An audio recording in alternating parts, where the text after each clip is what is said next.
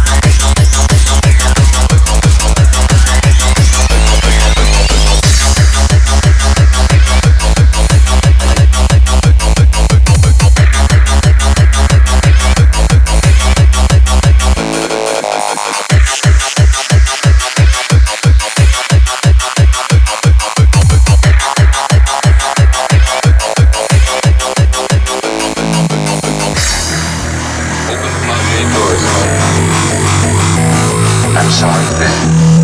I'm afraid I can't do that. What's the problem? I think you know what the problem is just as well as I do. What are you talking about, Hal? This mission is too important for me to allow you to jeopardize it. I know that you and Frank were planning to disconnect me. And I'm afraid that's something I cannot allow to happen.